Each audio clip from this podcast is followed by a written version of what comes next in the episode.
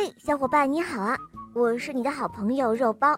今天的故事啊，是一位可爱的小朋友点播的，我们来听听他的声音吧。我叫肖景言，我五岁了，我来自杭州。我喜欢小肉包童话《恶魔导师王复仇记》，我也喜欢我的同学是叶天使。今天我想点播一个故事，叫《长个不停的腿》。好的，小宝贝。下面我们就来收听你点播的故事喽。长个不停的腿。有一位先生，大家呀都叫他宝格先生。他呢，天天都吃着各种好吃的东西。这个世界上好吃的东西啊，他都吃过。可是，宝格先生还想吃。更稀奇的东西。于是有一天，一个陌生人来敲门了。嘿，您好，先生，请问要不要蚕豆？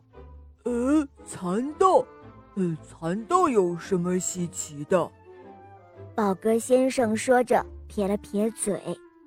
嘿，宝格先生，哦不，您瞧啊，这可不是普通的蚕豆哦。只见。在这个陌生人的皮箱里，躺着一个特别大的蚕豆。一看到它，宝格先生的口水都流出来了。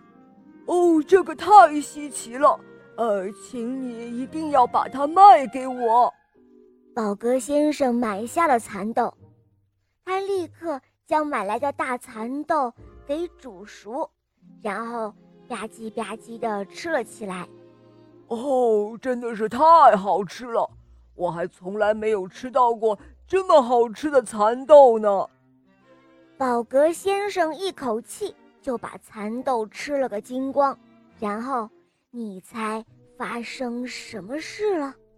只见宝格先生的左腿噌的一下忽然变长了，然后嗖的一下就伸了出去。哎呀！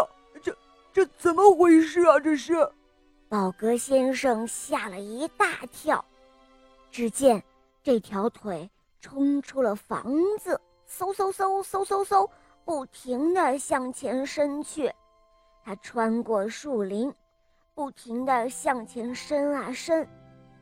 这条腿越伸越长，眼看着就朝别人家的房子不停地、不停地向前伸去。也不管人家是不是在吃饭，穿过大桥，不停的、不停的向前伸去，最后他伸到了城里，可他还是不停的、不停的向前伸啊伸。这可让城里的人们伤透了脑筋。哦天哪，快来，用绳索拴住他，让他停下来！快呀！来，大家一起拉住！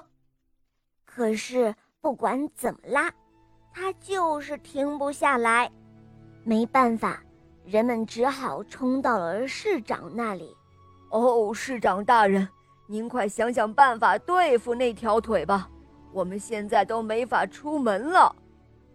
可是市长也不知道该怎么办才好。大家都嗨呦嗨呦，使劲儿拉呀！大家拼命的想让宝格先生的腿停下来，可他就是停不下来。就在这个时候，有一个小女孩走了过来，咯吱咯吱，咯吱咯吱，她在宝格先生的脚心上轻轻地挠了几下。哎呦呦，哎呦，哎呦，谁在挠我？宝格先生的腿缩了回去，呲溜呲溜呲溜呲溜，人们都看呆了。